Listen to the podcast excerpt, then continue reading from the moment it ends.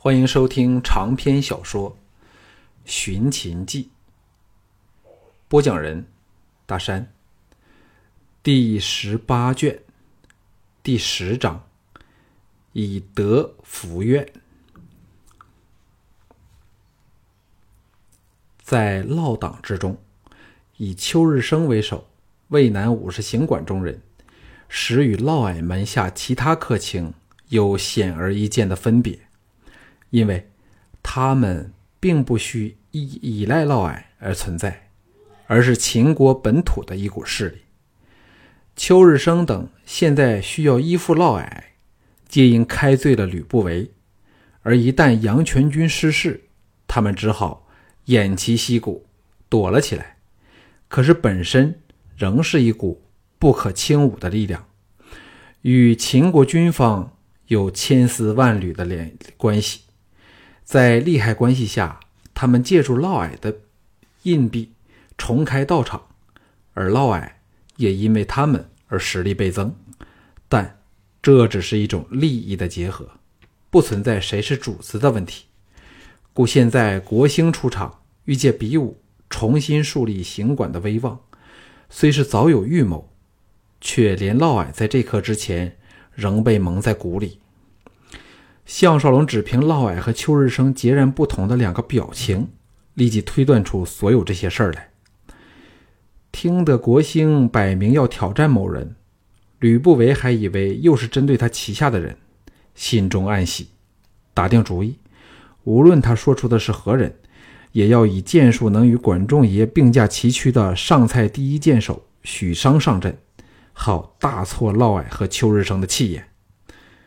急不可待下，哪还有闲情向朱姬和小盘请示？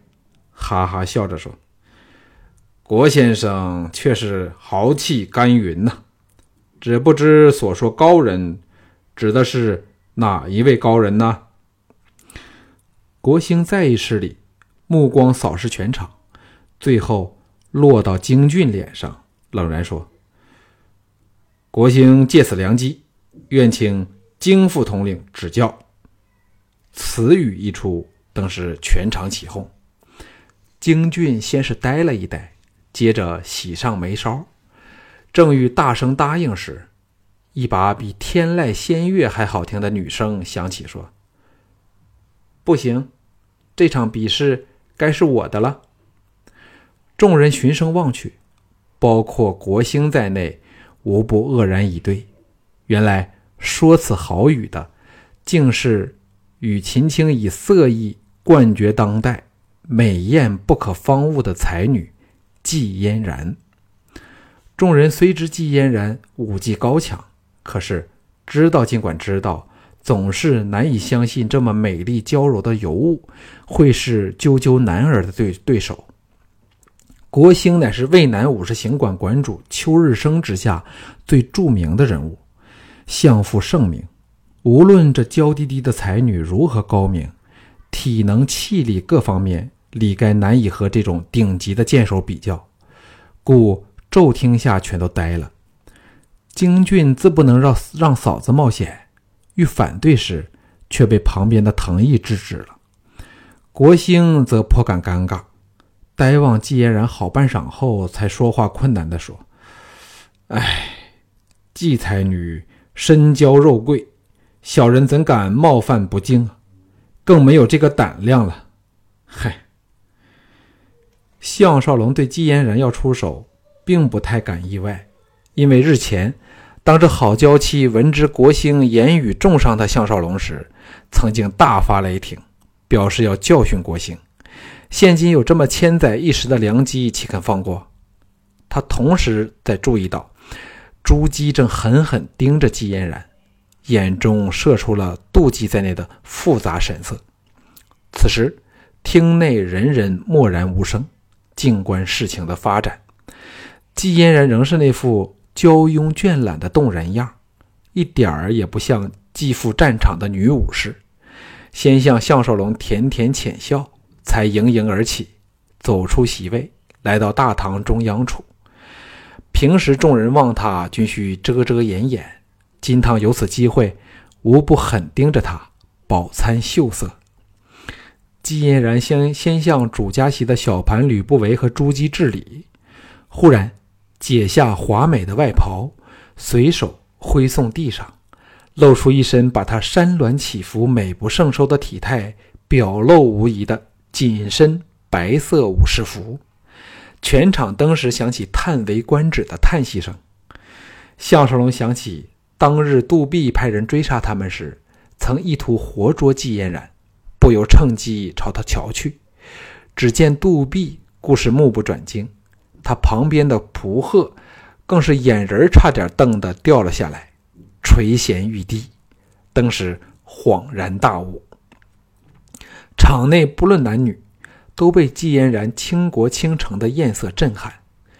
只听他口吐仙音：“郭先生，请勿小觑我们女儿家，否则若吃大亏。”莫怪嫣然没有预先警告，给我拿枪来。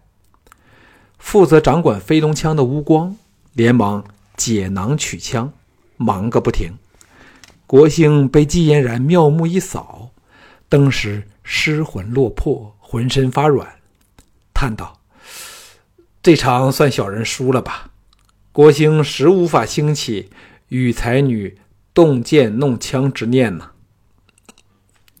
季嫣然一把接过乌光贵县的飞龙枪，先不理国兴，扬枪撒出一片枪影，再收窄枪圈，当时滚滚枪影在郊区四周烟花般的烁动不停，好一会儿才变回横枪胸前的静态。喝彩声轰然响震，连小盘和吕不韦都报以热烈掌声。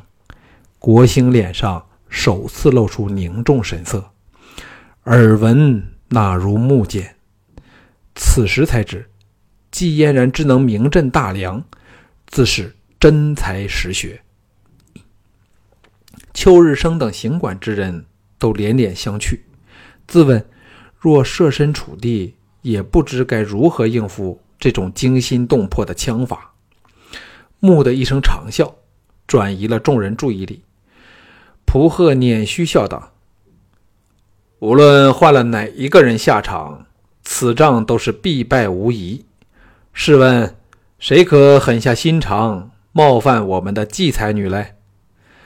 掌声再起，显示个人都赞同蒲鹤的话。季嫣然微微一笑，眼尾都不扫向得意洋洋的蒲鹤，欣然说：“既是如此，便请国先生挡嫣然十枪。”若嫣然无功而返，就算国先生胜了。事实上，在场诸人无不希望他显露一下身手，但又不希望他有任何损伤。闻此解决方法，登时彩声四起。藤毅低笑说：“国兴锦汤有难喽。”项少龙暗想：即便是换了自己，若是只守不攻的话，恐怕三束枪便要吃不消。点头同意。国兴尚未有机会回答，小盘冷然说：“国先生挑战在先，现在有人应战，自不许临阵退缩，未免国先生故意落败。若先生挡不了这十枪，国先生将永不被寡人录用。国先生好自为之了。”邱日升等无不闻言色变。要知加入武士行馆的人。最终目标都是借此阶梯晋升军队士级官级的职位。假如国兴永不被录用，那他的前途就要立即完蛋。个人都知，小盘对国兴公然向项少龙方面的人挑战一事动了真怒，同时也感受到这未来秦始皇不可一世的霸气。嫪毐和朱姬隔远交换了个眼神，互相看出了对方的惊骇和怒火。因为嫪毐的关系，朱姬和小盘的分歧越来越大。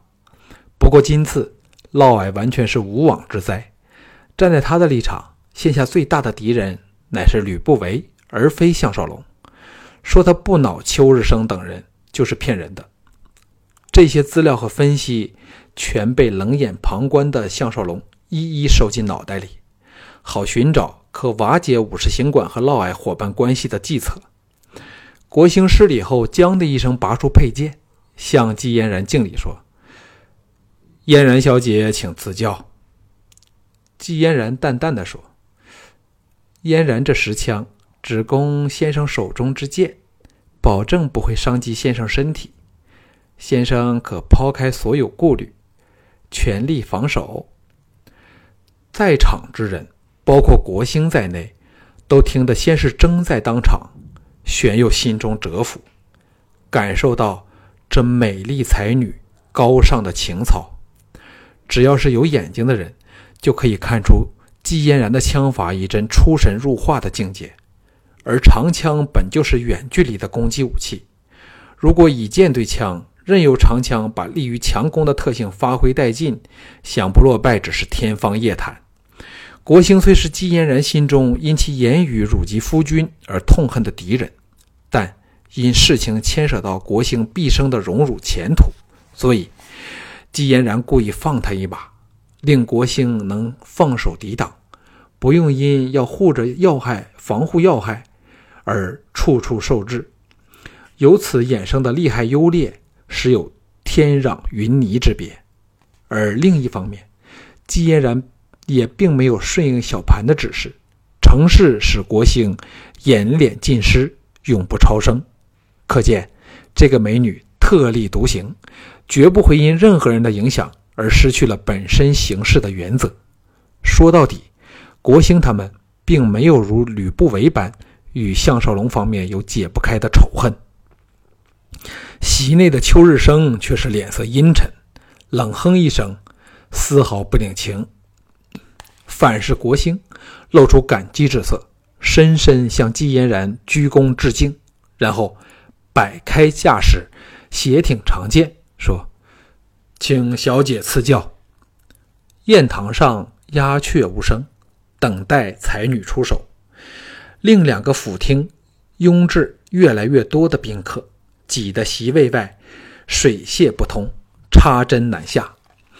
今夜事情的发展渐渐都是出人料外，叫人无法猜估下一刻会发生什么事。季嫣然虽有点违背军意，可是。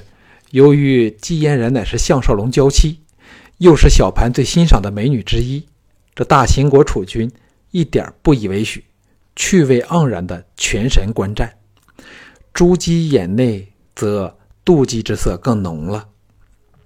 近墨者黑，朱姬与嫪毐这种卑鄙小人混在一起，性情在不知不觉中起了不良的变化。吕不韦却是更恨国兴。刚才管仲爷耍了无比漂亮的一手，把列举平反过来，压下了嫪毐的威势，本是非常圆满。只要管仲爷能再击杀项少龙，今晚便是大获全胜。岂知被国兴这么出来乱搞一通，惹出了个季才女，项少龙方面立时声威大振，把他和嫪毐全比下去了。坐在管仲爷身旁的吕娘荣呆瞪着姬嫣然，透射出茫然之色。忽然，下面管仲爷稳定有力的手探了过来，抓起他的柔椅。吕娘荣芳心抖颤，想起或者就是这双手把项少龙杀死，不由朝对面的项少龙望去。只见他深情地凝望着有若天仙下凡的季嫣然，半点都没留心自己，心中涌起一阵失落的感觉，忙把管仲爷的手。紧紧回握，当的一声，枪剑交击，响震全场。季才女终于出手了，长枪从季嫣然手中电击射出，看似标刺国兴面门，其实取点却是稍高一些，斜掠着五十斤的发髻，揭开了此战的序幕。若要国兴去猜季嫣然第一枪会是如何使出，他定会猜。这武技高明的俏佳人以其灵活的枪法，虚虚实实的获他耳目，使他在难以对格下退而避之，失去了凭臂力一出手便压制长枪的机会。事实上，刚才季嫣然示威性的枪法表演，早把这个印象铸刻在国兴的脑海上。顾着看似简单直接的一枪，却是大出他意表之外。季嫣然这把飞龙枪与一般长枪最大的分别是含有的全钢枪，没有木杆枪刚柔兼备的特性，分量沉重多了，更不于会被削断。标刺时不但速度特快，也占了本身重量的便宜，力道非是一般大杆枪可比。且由于国兴或于先入为主的印象，想不到对手会舍巧取拙。故到发觉他弃繁取简的一枪攻来，当时失了预算，仓促间只好沉腰坐马，挥剑挑格，与飞龙枪毫无花甲的硬拼了一记。管仲爷却是心中暗喜，全神留意飞龙枪的特性和枪法。谁都知项少龙不善用枪，若要以枪来对付管仲爷，自须向以用枪名著天下的季才女取经，故。管仲爷越能在这难得的机会上把握他枪法战术，便等于先观项少龙预演一场，识破敌手的虚实，更能胜券在握。国兴的剑隔上长枪时，虽发出一下脆响，但却骇然发觉，飞龙枪的力道并非想象中般的狂猛，还有种似无实指的感觉，使他感到难以发力。这是完全不合情理的事，但却又是最合情理的。长枪硬剑往上弹了起来，在这样的情况下，国兴自应趁势强往季嫣然近处发剑进击，以近身肉搏的方式瓦解对手长兵器的优势。可是因为国兴只能守而不可攻，故纵然对方有此破绽，他也唯有坐失良机。在千百对目光的注视下。季嫣然踏着奇异的步伐，纤腰一扭，把飞龙枪单手拖了回来，再双手握枪时，借腰马之力，又把飞龙枪再送出去。国兴因刚才错估了季嫣然的力道，长剑多往上移了近尺，才能回收。就是这么慢了一慢，飞龙枪像条活了过来的毒蛇，闪电般的直击他挂在右腰的剑鞘。国兴至此才亲身体会到季嫣然枪法的厉害，迫于无奈下后退横移。全场立即彩声雷动，除行管和落党的人保持沉默外，人人都为季嫣然打气。京俊、乌延灼、昌平君等属项少龙方的人，更是叫到喉咙都差点破了。项少龙看着这美若天仙、灵动如神的绝世佳人。想起自己就是拥有她的男人，心中那种志得意满的感觉，更是令他心醉神迷。连他也想不到，只是第二枪，季嫣然就把国兴逼得仓皇退避。季嫣然嘴角溢出了一丝无比动人的笑意，令人感到他仍是游刃有余，但他手中的枪却一点都不闲着，在迅快的步伐下。直刺的枪改变角度，电射往移退后方的国兴后右方的空空档处，包括国兴在内，众人都为之愕然，不明白这刺空的一枪能对国兴构成什么威胁。岂知季嫣然娇躯行云行云流水般的飘前两步，枪杆变得紧贴腰身时，身子急旋，借转动之力，飞龙枪。由直刺变成横扫，取的仍是国兴的剑鞘。国兴若被扫中，保证要横跌地上，但却不会伤到他身体，因而并没有违背他许下的诺言。众人看得如痴如醉，颠倒不已。季嫣然每一枪都是那么出人意表，但又是那么动人悦目，尤其是他娇躯在动作时表现出的活力，更使人心弦震动。叹为观止。国兴先施两招，本打定主意，怎也要货真价实的与季嫣然硬拼一招，凭男性比女性更强的体能，瓦解他一枪比一枪厉害、延绵不绝的惊人枪法。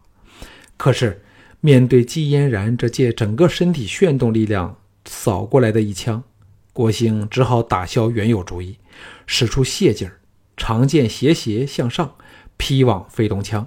同时，往后再退一步，就在剑枪快要交交触时，飞龙枪灵动如神般的往上跳起，唤出漫空枪影，晃动跳跃间，长江大河般的往国兴面门涌了过去。如此枪法，连管仲爷这种高手也看得心中叹服，其他人更是疯狂呐喊为他助威。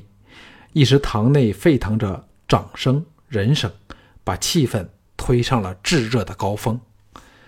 当的一声，国兴也是了得，竟在重重枪影中找到了真枪所在，但因变招仓促，力道不足，轻音击响后不由得再退一步，手臂被震得又酸又麻。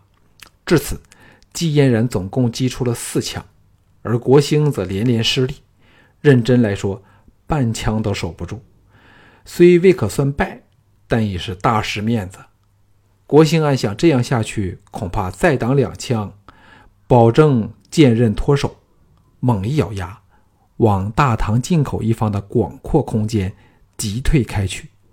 堂内立即嘘声四起，但这却是没有办法中的办法。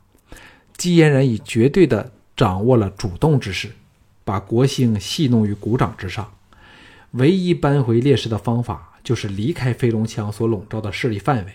好能重整旗鼓，站稳阵脚，同时让被飞龙枪折磨得苦不堪言的手臂争取复原的空隙。季嫣然娇叱一声，竟滚往地上，左手紧握在飞龙枪枪尾处，借势下，枪头先撞地面，然后弹了起来，如影随形的赶上急退的国兴，挑向他的鞘底。高手如管仲爷、韩杰和许商等。此时无不敬服。此枪最巧妙处是借拍地的力道，使不可能的事变成可能。这一枪绝伤不了国兴，但只要触及国兴的剑鞘，当然该算他输了。国兴更是魂飞魄散，也亏他了得，硬是顺势一个筋斗翻腾往后。但众人都知他已输了。当季嫣然再由地上弹起来时，阵脚大乱的国兴更加不济。除了饮恨枪下外，再无其他结局。邱日升等都露出了不忍卒睹的表情。金汤武士行馆是将颜脸无存，以后还凭什么作为大秦训练剑手的最高机构呢？国兴新教完了时，季嫣然弹立而起，枪收背后，含笑而立，那种由极动转作极静的对比。配合上他一贯娇懒闲逸的从容风姿，看得所有人都呆了眼。国兴落地后，踉跄再退三步，横剑胸前，胸口急剧起伏，哑然望着这最美丽诱人的对手。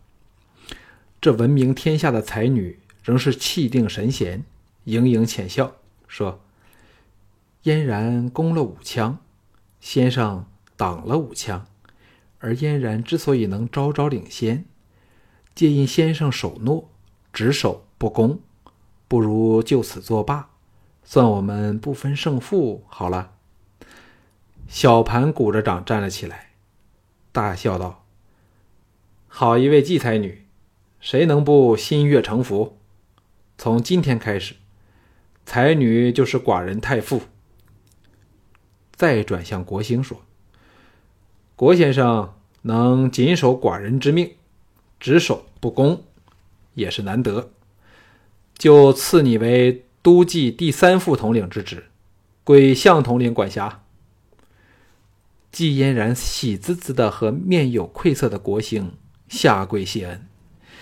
项少龙心中生出了既奇异又欣慰的感觉，小盘终于长大成人了。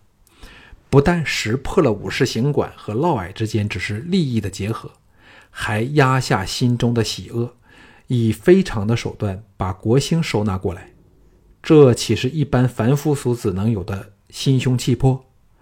谁都想不到此事会以喜剧收场，一时间彩声四起，但都是为季嫣然欢呼，才女之声喊个不绝。只有秋日升。仍是脸寒如水，眼露凶芒，一言不发。吕不韦也恨得牙都痒了起来，暗想：只要能干掉项少龙，其他人还何足道哉？输得起立，大笑说：“怕该是主菜上席的时候了。”坐着立着的岳谦宾客立即静了下来，目光集中到这权倾大秦朝的人物身上去。